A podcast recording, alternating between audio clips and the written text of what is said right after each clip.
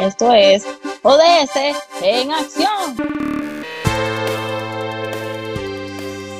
Bienvenidos y bienvenidas a todos y todas nuevamente a este un nuevo episodio titulado Conferencia ONU en el entorno virtual. Hoy estará debutando una nueva sección, decisiones, resoluciones e implicaciones. Muchas gracias por su patrocinio y nunca olviden, nosotros somos ODS en acción.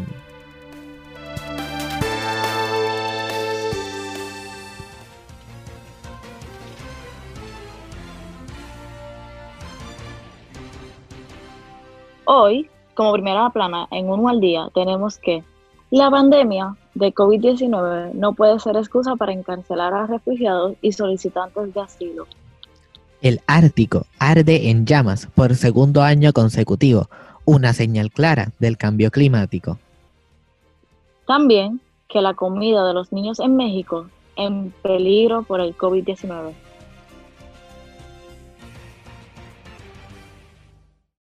Para todos nuestros oyentes, estas noticias son de la semana del 21 al 27 de julio y continuamos con nuestra primera plana.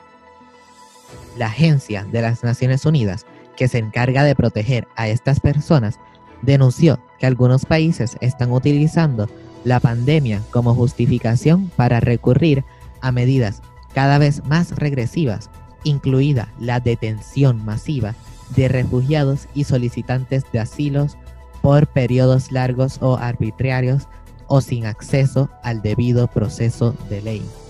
La pandemia del COVID no puede ser la excusa para esto. Además, tenemos que los incendios liberan toneladas de dióxido de carbono en la atmósfera y las altas temperaturas hacen que el hielo marino de Siberia se derrita rápidamente. Lo que pasa en los polos no se queda en los polos, sino que afecta las temperaturas y eventos climáticos de latitudes más bajas, donde viven miles de millones de personas. Un nuevo estudio advierte que si no se toman medidas urgentes será trágico el futuro del ecosistema ártico y que los osos polares desaparecerán en este siglo. Y por última noticia, en temas de salud, tenemos que más de la mitad de las familias en México ya de por sí sufría de algún grado de inseguridad alimentaria antes de la pandemia que está poniendo a los hogares más vulnerables en estas situaciones aún más difíciles y que pueden comprometer la salud y la nutrición de nuestros niños. Las Naciones Unidas piden acciones para contrarrestar los efectos de las crisis sobre los pequeños.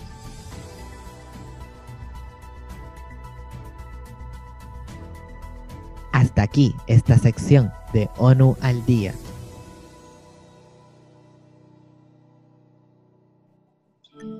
Esta tu sección, Conversando sobre el Mundo, acaba de comenzar. Hoy en Conversando sobre el Mundo, la pandemia de COVID no puede ser excusa para encarcelar a refugiados y solicitantes de asilo. Esta es nuestra primera plana y vemos dónde la Agencia de ONU para los Refugiados, de ahora en adelante ACNUR, urgió este viernes a todos los estados a liberar a todos y cada uno de los refugiados y solicitantes de asilo que están detenidos ilegalmente y arbitrariamente y que sufren un riesgo elevado de contagiarse del COVID-19. Los refugiados que huyen de la guerra y la persecución no deben ser castigados o criminalizados simplemente por ejercer su derecho humano fundamental a solicitar asilo. Las medidas para hacer frente a la pandemia no justifican que se les detengan cuando llegan a un país. Esto no solo empeora la miseria de las personas que de por sí ya están sufriendo, sino que también socava los esfuerzos para limitar la propagación del virus, expresó en un comunicado de alta comisionada asistente de la agencia. Aquí vemos cómo estas personas viven, son obligadas a vivir en condiciones de hacinamiento, condiciones insalubres, porque no pueden practicar las medidas de distanciamiento físico que tan importantes son para evitar los contagios de esta pandemia. No pueden practicar esas medidas y tienen acceso limitado o nulo a atenciones médicas y agua limpia. Están siendo detenidos ilegalmente, ya que estas detenciones solo se deben utilizar como último recurso y las razones para justificar estas detenciones serían para verificar a lo mejor la identidad de una persona, hacer una entrevista preliminar de asilo o cuando existan amenazas a la seguridad o razones sólidas para creer que esta persona huirá. No tan solamente eso, como muy bien dijo mi compañero de él, al exponer a estos refugiados a esta, estas condiciones de vida de hacinamiento, las tensiones de estrés y los, los recursos de salud y bienestar empeoran, lo que como, ¿verdad? Como sociedad, el virus lo propagamos más fácil. Y de verdad que no me parece justo todo eso de que estén de que estén deteniendo a las personas injustamente. Totalmente injusta estas medidas que están tomando. Pueden utilizar como excusa la pandemia para detener el contagio o algo así, pero en realidad están haciendo las cosas peores porque ahí las personas son más vulnerables a ese contagio por el ambiente donde los están poniendo. ACNUR pidió a los países que adopten medidas inmediatas para ayudar a evitar el brote catastrófico de COVID en un centro de, detención. Algunas de estas provisiones serían liberar de inmediato a todos los refugiados y solicitantes de asilo que se encuentren detenidos de manera arbitraria o ilegal, incluidos los que se encuentran en detención previa a la expulsión donde se suspendieron las deportaciones, ampliar e implementar alternativas comunitarias a la detención y mejorar las condiciones en los lugares de detención mientras se preparan alternativas y garantizar que ACNUR continúe teniendo acceso a los solicitantes de asilo y refugiados retenidos en estos lugares.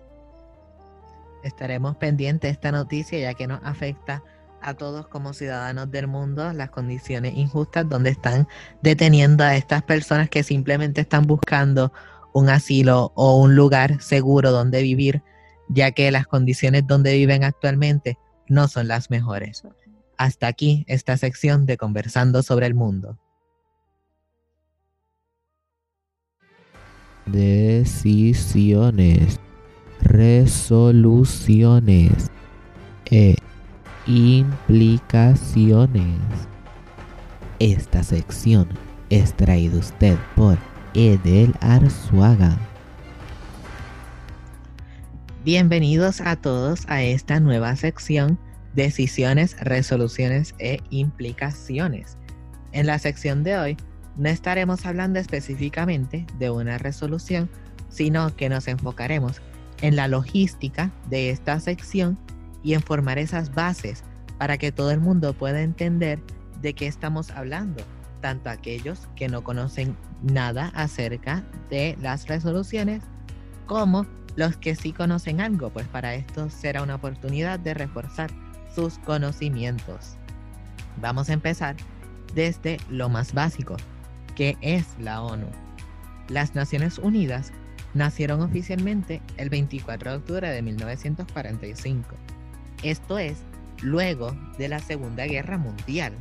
Entonces ellos nacen y se fundan con la Carta de la ONU y la ratifican la mayoría de los 51 Estados miembros.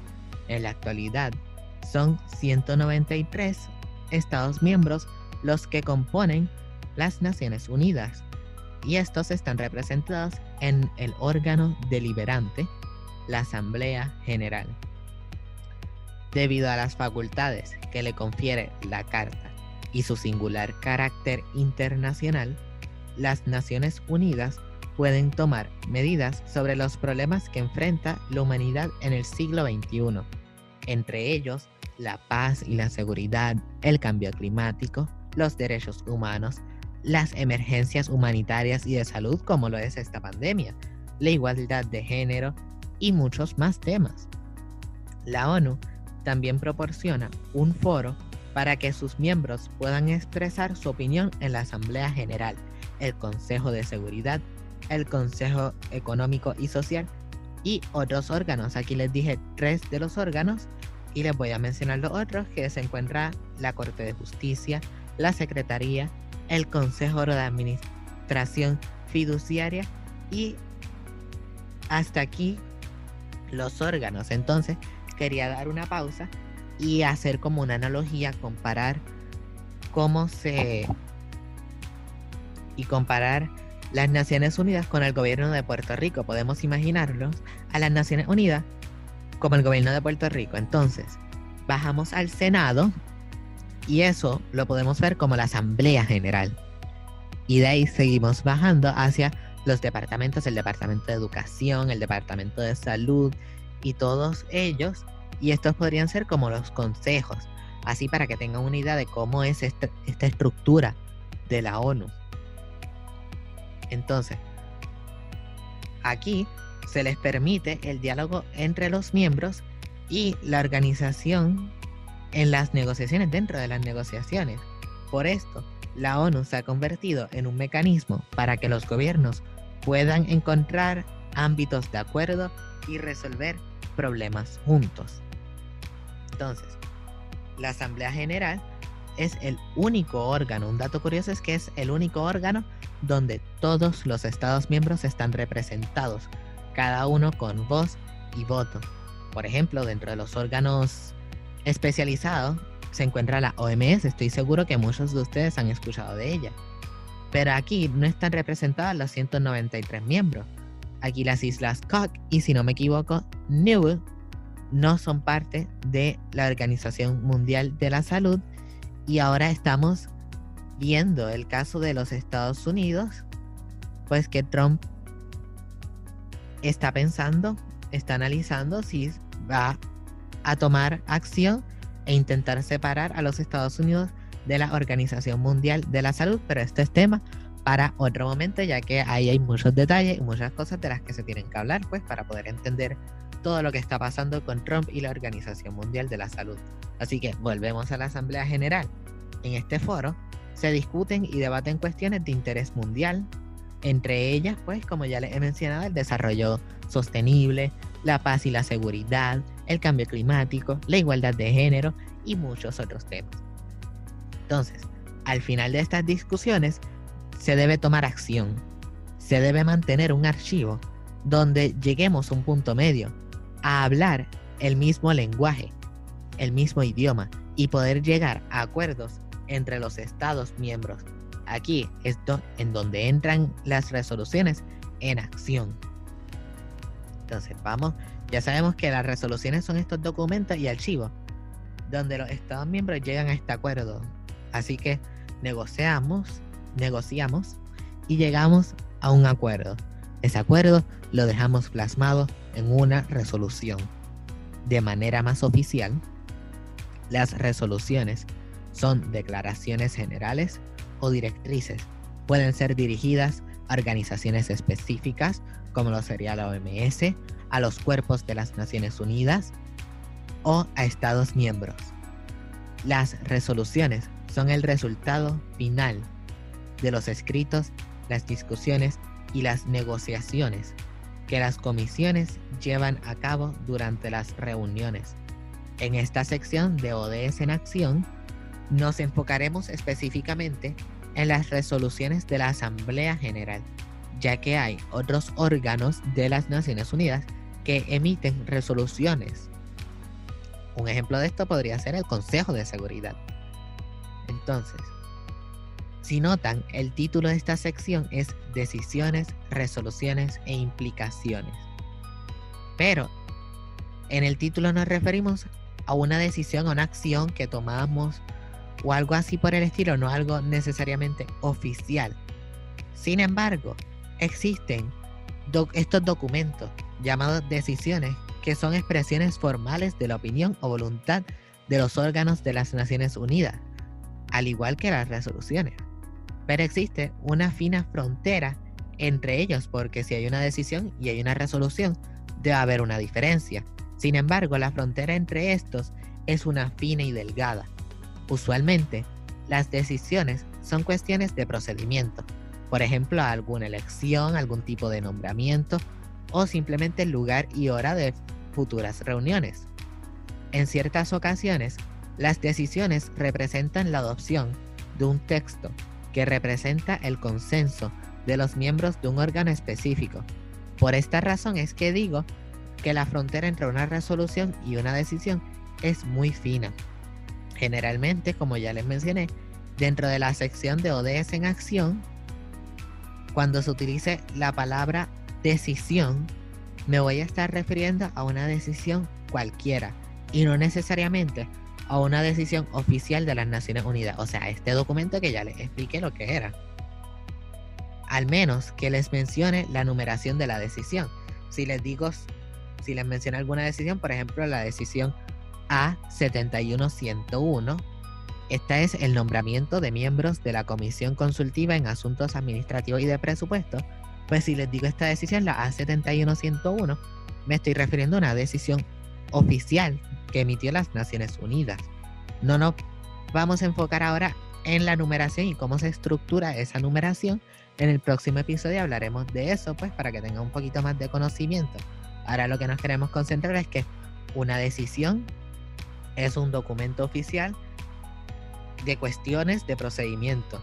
La resolución va a ser el resultado final de estas negociaciones dentro de cualquier órgano de las Naciones Unidas en esta sección, específicamente de la Asamblea General. Así que, recapitulando, la ONU es esta organización que busca un mejor futuro, básicamente debatiendo los temas que son de importancia a la ciudadanía de este momento. La Asamblea General es el órgano deliberante de las Naciones Unidas, es el único donde todos los Estados miembros están presentes con voz y voto. Una resolución es el resultado final de las negociaciones, son estas declaraciones generales y cuando nos refiramos a decisiones, si digo la palabra decisiones pelá, solita, me estoy refiriendo a una decisión en general, no un documento específico, al menos pues que les diga su numeración. Así que hasta aquí esta sección de decisiones, resoluciones e implicaciones. En nuestra próxima sección estaremos hablando más acerca de una resolución en particular y esta será cuando se crean los objetivos del desarrollo sostenible.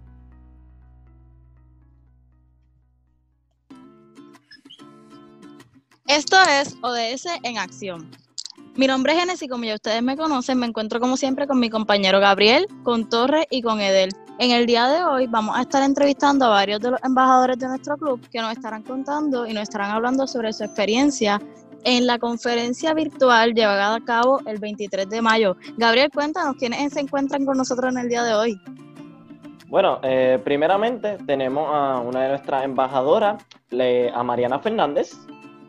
Saludos, como ya Gabriel dijo, mi nombre es Mariana Fernández y yo llevo cuatro asambleas eh, con el Club Naciones Unidas en CROEC y la última pues fue la, la virtual.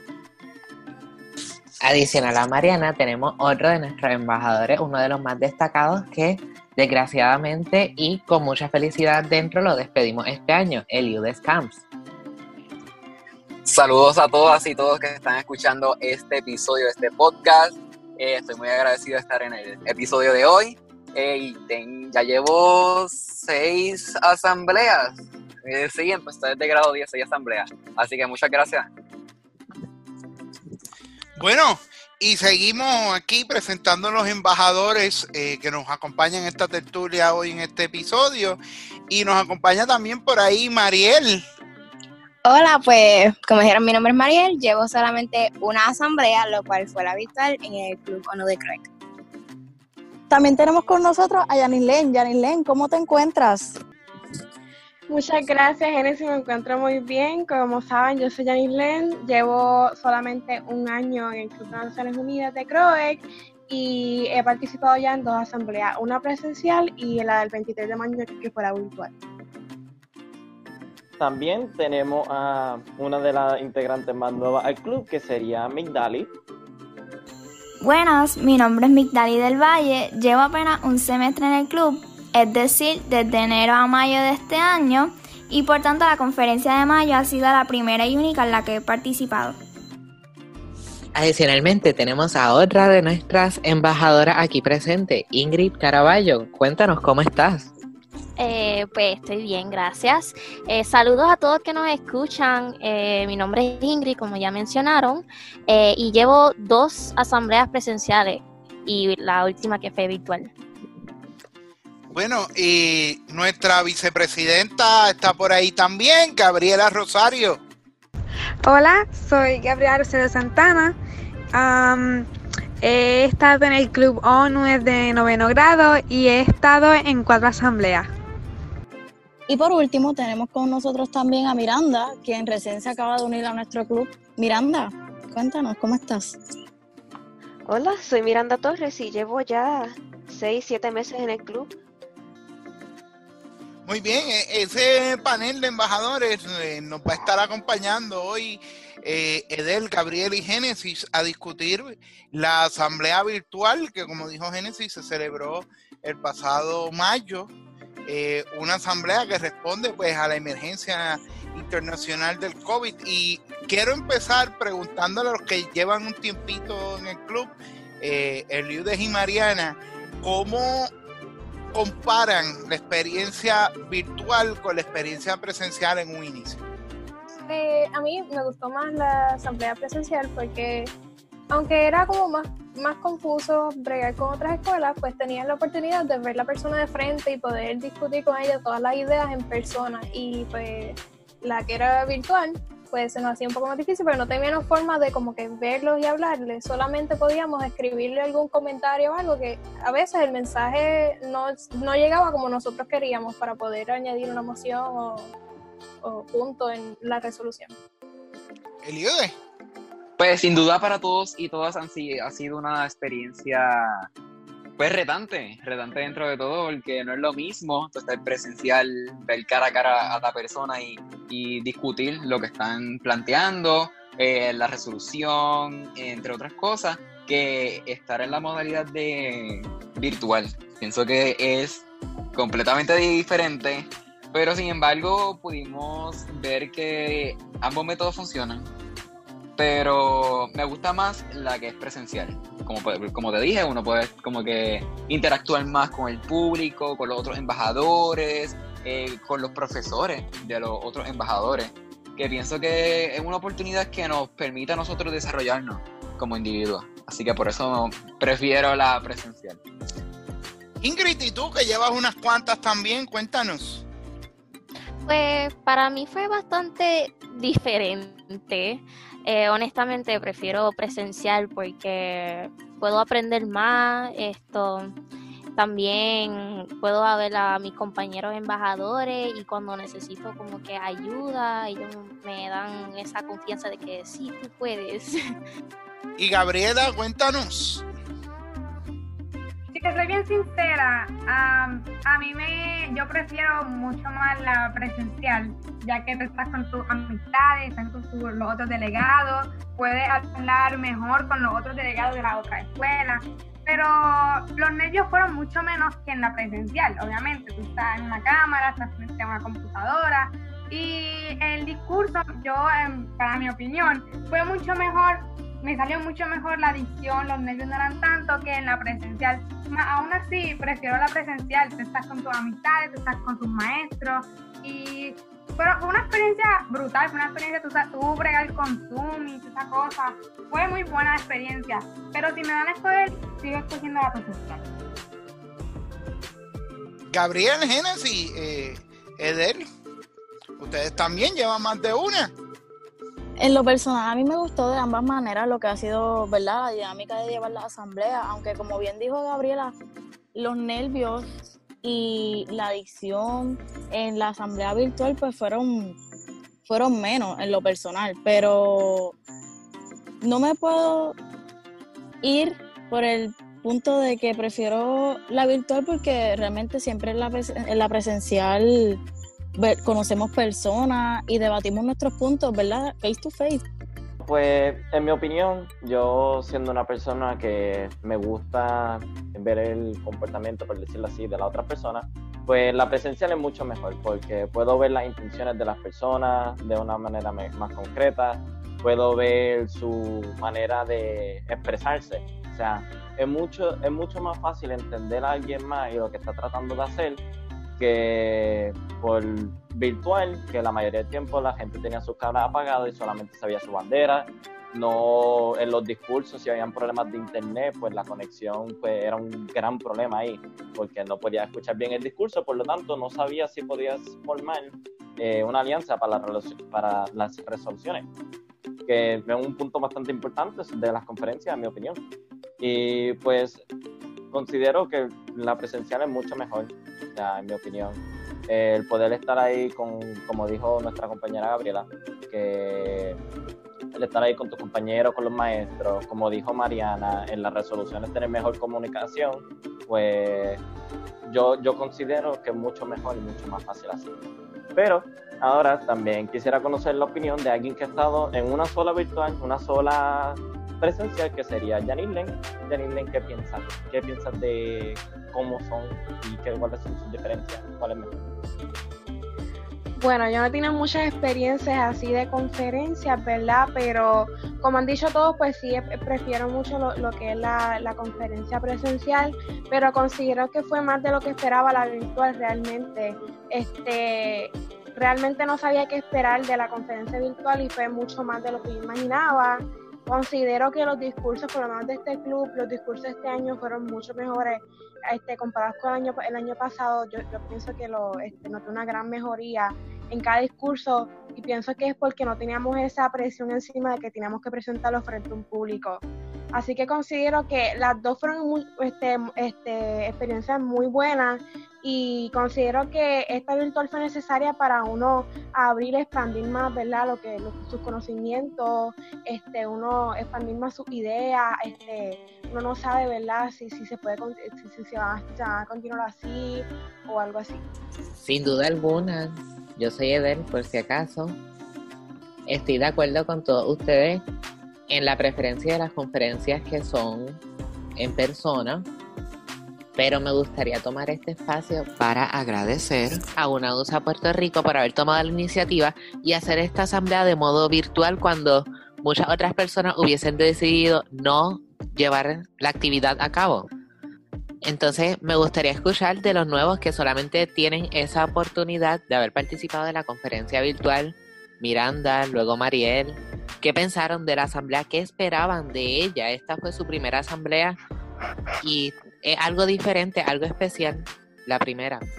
Bueno, verdaderamente fue, algo interesante porque recién nos estábamos acostumbrando a las plataformas digitales, cómo se iba a operar todo, las tareas, dar las clases y usar esta misma, esa misma plataforma para poder tener una conferencia bien en serio con personas de diferentes lugares fue, no sé, uno no entiende verdaderamente, no puedes ver la cantidad de gente, la variedad de personas que está alrededor de ti porque estás viendo pantallas con banderas.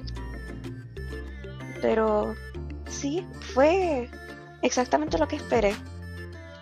Muchos nervios, y, y nada, eso.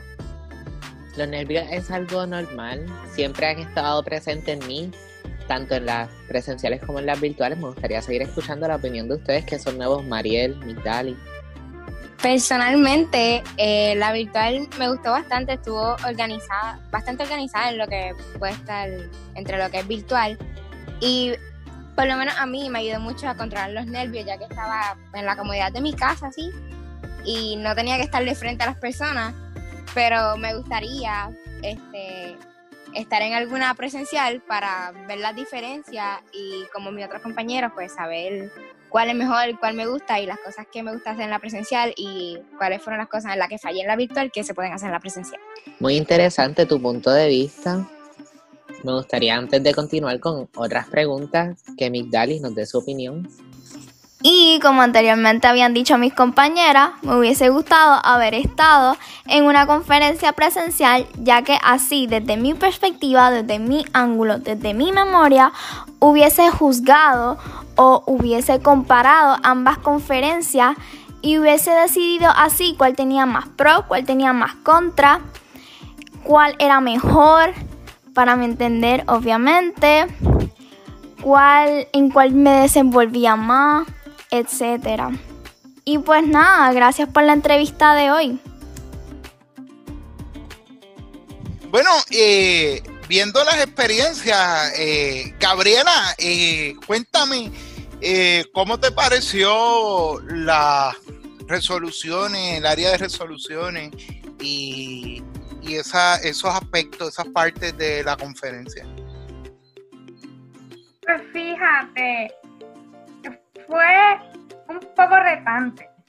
¿Por qué? Porque tú no tenías como que esa comunicación fija con las personas, tenías todo tenía que ser a través de texto y por lo menos en lo de nosotros la ONU pues teníamos sí, teníamos la oportunidad de llamarnos y todos los que podíamos hacer las resoluciones juntas, pero sí fue retante con las otras escuelas, todo fue por, por literalmente eso era eh, tratar de escribir, si alguien te lo borraba o como que alguien no estaba de acuerdo, pues en verdad tú no sabías.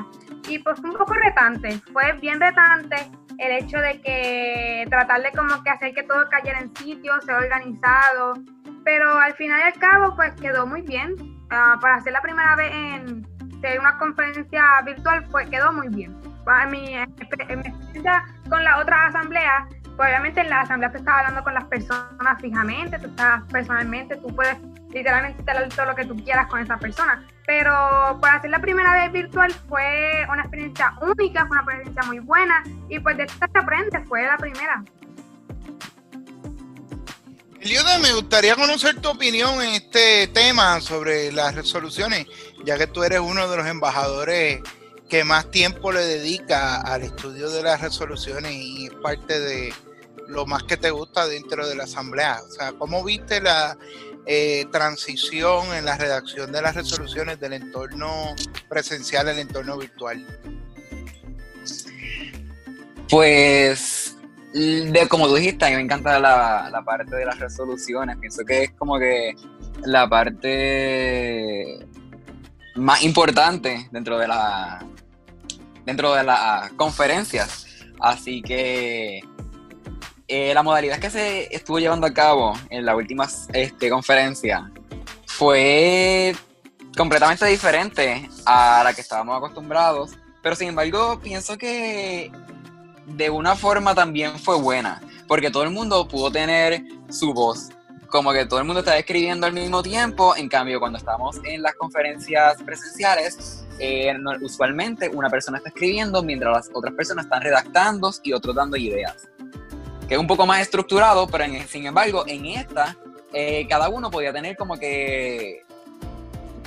podía aportar en, todo, en todos los ámbitos, desde la idea, la redacción, hasta la escritura. Así que pienso que quizá en un futuro se puede pensar de una estrategia en que se pueda trabajar en equipo y todos puedan tener, pues, su voz dentro de la redacción y creación de la resolución.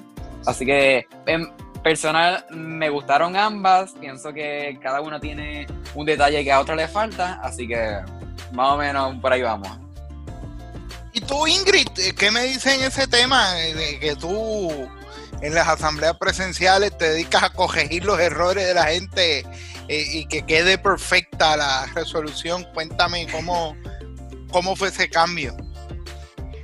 Pues estoy de acuerdo con Elidre y Gabriela de lo que dijeron de las resoluciones. En, presencialmente puedes estar más ideas sobre tu país, de lo que necesita tu país y puedes aportar más. Y sí. Me parece bien, Mariana. Algo que quieras añadir sobre el tema de el cambio de las resoluciones a, a virtual, de presencial a virtual me gustó mucho lo que Gabriela dijo al principio, que era mucho más fácil dar, dar nuestro discurso porque no había la presión, nadie te estaba mirando, porque todo el mundo solamente tenía su bandera de profile, nadie tenía las cámaras prendidas, así que tú sentías que tú estabas solo leyéndolo con, pues, con el espejo, que en realidad era la cámara de la computadora. Y me dio como la, la, oportunidad de ser como más atrevida, porque siempre quise hacer un discurso en inglés, pero como siempre me había enseñado todas las resoluciones, todos los truquitos, siempre me lo había enseñado en español, pero nunca me atreví, pero en inglés. Y la este, virtual, yo siempre pensé que mi internet no, no iba a permitir que me escucharan, so, si lo hacía en inglés, no pensé que iba a hacer mucha diferencia, pero sí, eh, lo pude hacer lo pude hacer en inglés y, quedó bien, quedó como lo presenté, incluso pienso que quedó mejor por la falta de miedo. Génesis, eh, cuéntanos también tu experiencia eh, como host de este podcast, también eres embajadora y has estado en unas cuantas, eh, ¿qué piensas? Pues mira, realmente a mí en lo personal me han gustado ambas maneras en las que se han llevado a la conferencia pero siempre en las presenciales, al igual que en la virtual, he tenido los nervios, porque siempre a último minuto me pasa algo y siempre me pongo nerviosa a último momento y pues pienso que no puedo hacerlo. Sin embargo, este, me gustó el hecho de que a pesar de la pandemia que estamos atravesando en este momento, no se cohibieron de realizarla porque realmente es una oportunidad, ¿verdad? Porque si hubieran sido, como alguien dijo, no sé, no recuerdo ahora mismo quién fue, si hubieran sido otra persona, simplemente no lo hacían y pues se bregaba el próximo año. Pero como bien también dijeron, eso pues en cierto modo nos unió a nosotros como club en el sentido de que los discursos de todos mejoraron, like se pudo ver la forma en que mejoraron y dimos lo mejor de nosotros como siempre hacemos, pero también en las resoluciones en las presenciales nunca me había atrevido a aportar y pues siempre como que me mantenía un poco aparte, aunque al final sí estaba de acuerdo o no estaba de acuerdo con la resolución. Y la virtual pues me brindó la oportunidad de decir, mira, pues puedo hacerlo y pues aporté bastante y hice creo que la gran mayoría junto a Ivanelli y de verdad que me gustó la experiencia, creo que se podrían repetir. Ariel, me gustaría escuchar un poquito, eh, ya que tú eras una de las embajadoras que con más miedo fue a la asamblea, a pesar de que se preparó muy bien. Me gustaría pues, conocer, ¿verdad? ¿Cómo te sentiste eh, luego de la asamblea, pues, después de haberlo logrado? Pues en verdad me sentí como que logré algo, porque como dije antes, al estar en la comodidad de, mi casa y no tener que mirar a todo el mundo hacia los ojos, como sería presencialmente, pues me sentí más libre. Miranda, ¿y, y, tú cómo catalogas la experiencia en general?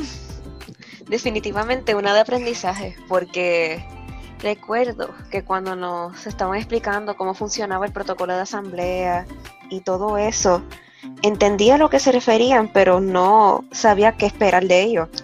Así que cuando todo pasó, ahí es cuando todo encajó y pude entender qué era esto y lo otro. Más que durante las resoluciones, yo lo que hice fue, no me cohibí exactamente, pero simplemente miré desde lejos qué se tenía que poner, qué se esperaba. Y sí, esta fue la perfecta primera vez para mí.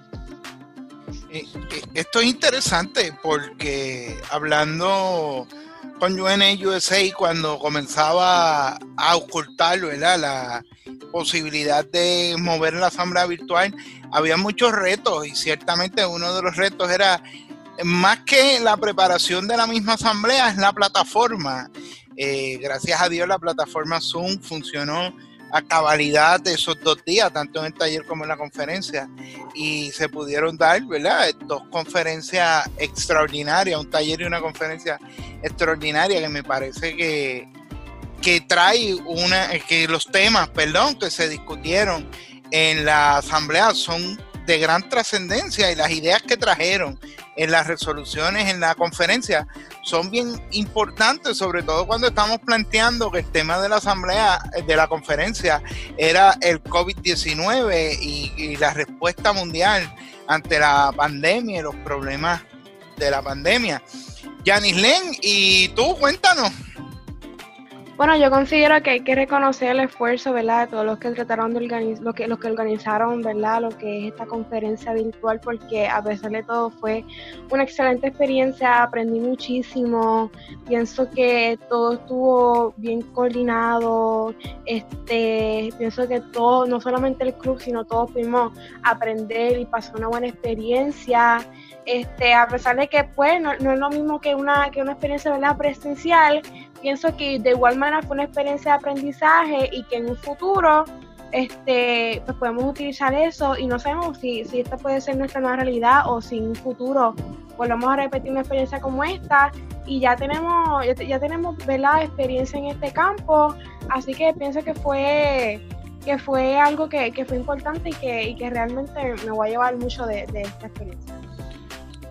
Bueno, eh, eh, Eliudes, eh, me comentan que quieres eh, hacer un comentario también sobre la participación del club en la entrevista de UN 75 que realizó la Fundación de Naciones Unidas el viernes luego de la asamblea. Cuéntanos, Eliude, ¿qué te pareció esa experiencia de conversatorio UN 75? Pues eh, pienso que el conversatorio fue súper chévere.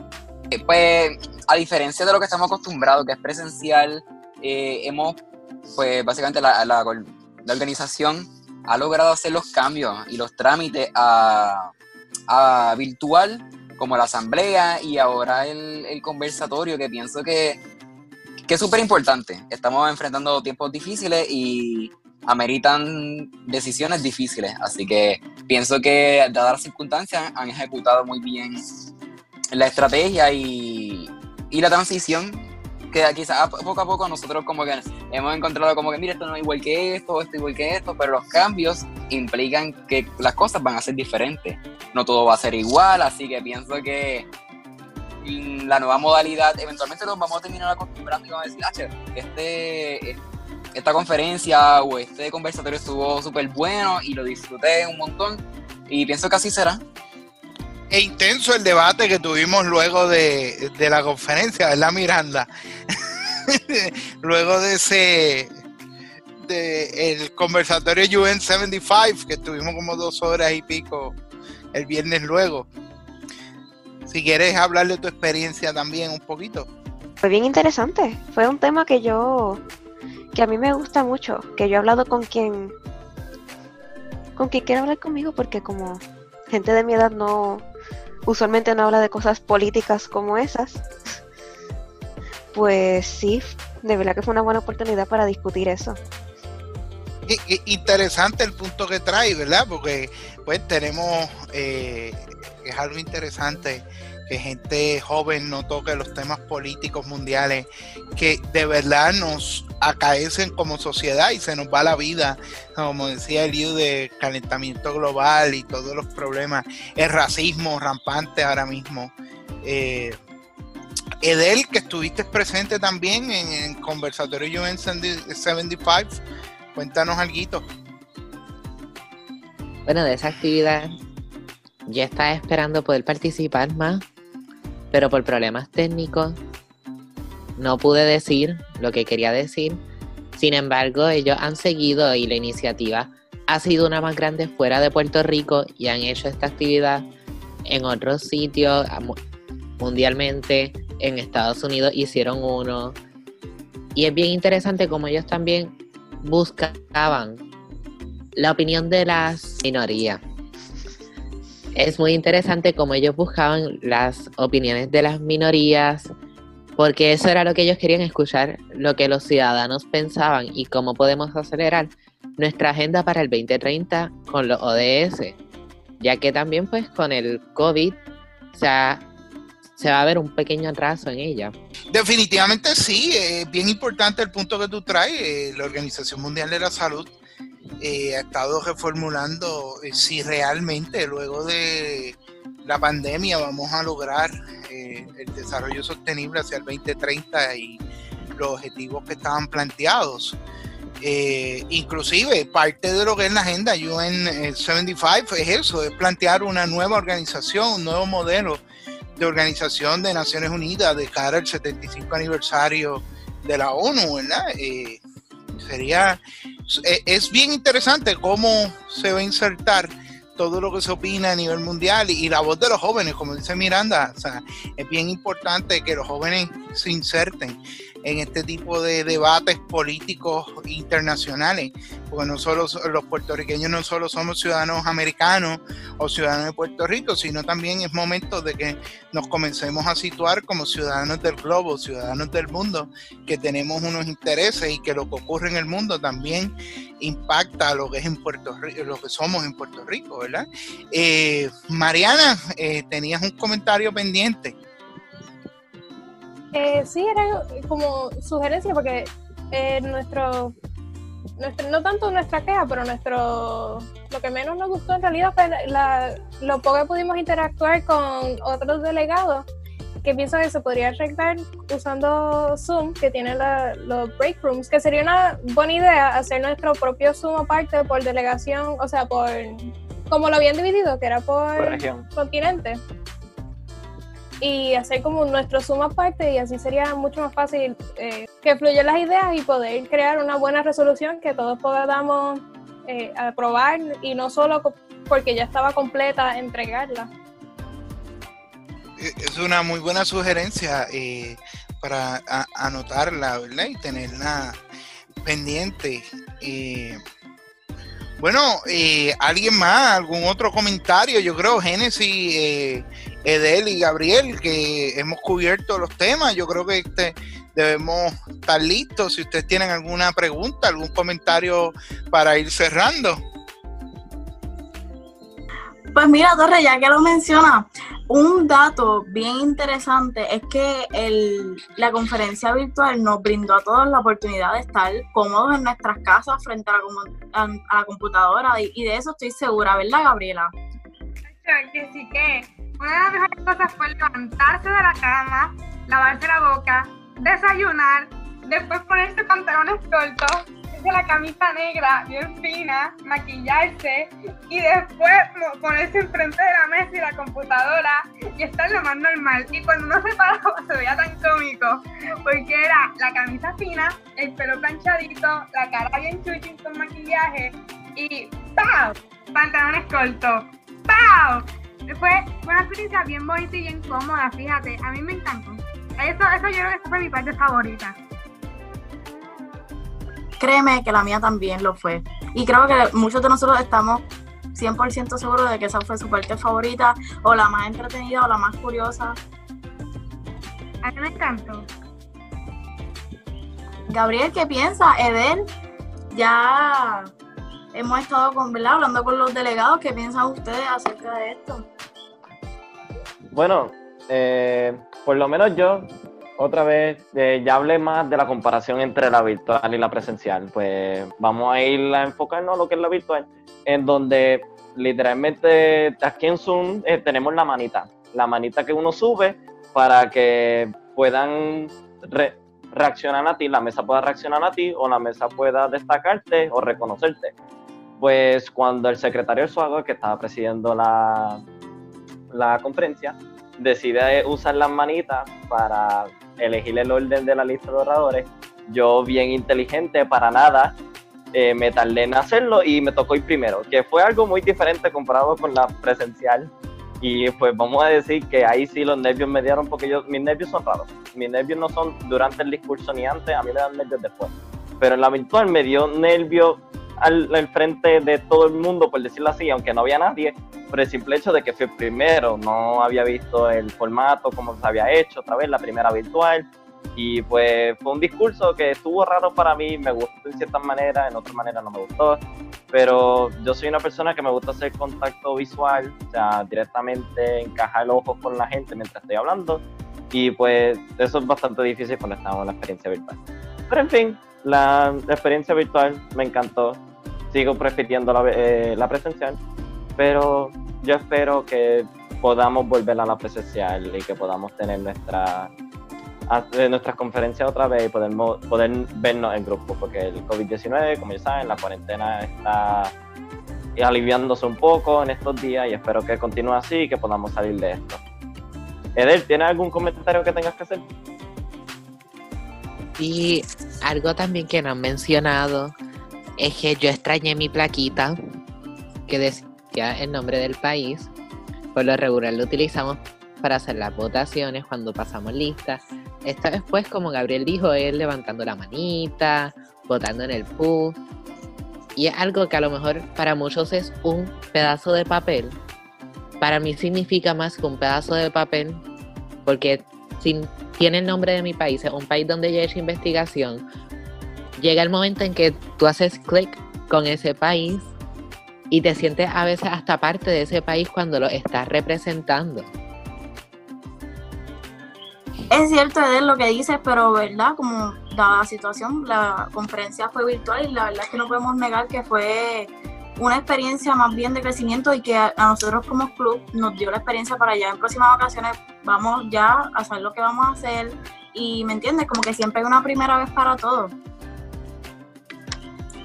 Bueno, eh, creo que hemos cubierto todo, ¿verdad? Nuestra experiencia tanto presencial eh, como virtual y parte del conversatorio UN 75, eh, no el eh, parte de UN 75, así que entiendo, resumiendo, desde el punto de vista como maestro, eh, debo decir que se notó la tranquilidad de los muchachos y que lucieron mucho más relajados, pero, pero yo prefiero el entorno presencial y espero que volvamos al próximo semestre presencial y que no se descarte de todo el entorno virtual. Se pueden mantener ambas modalidades. En lugar de tener una asamblea, podemos tener dos, una presencial y una virtual y que la virtual pues se logre invitar a embajadores de distintas partes del mundo y que podamos compartir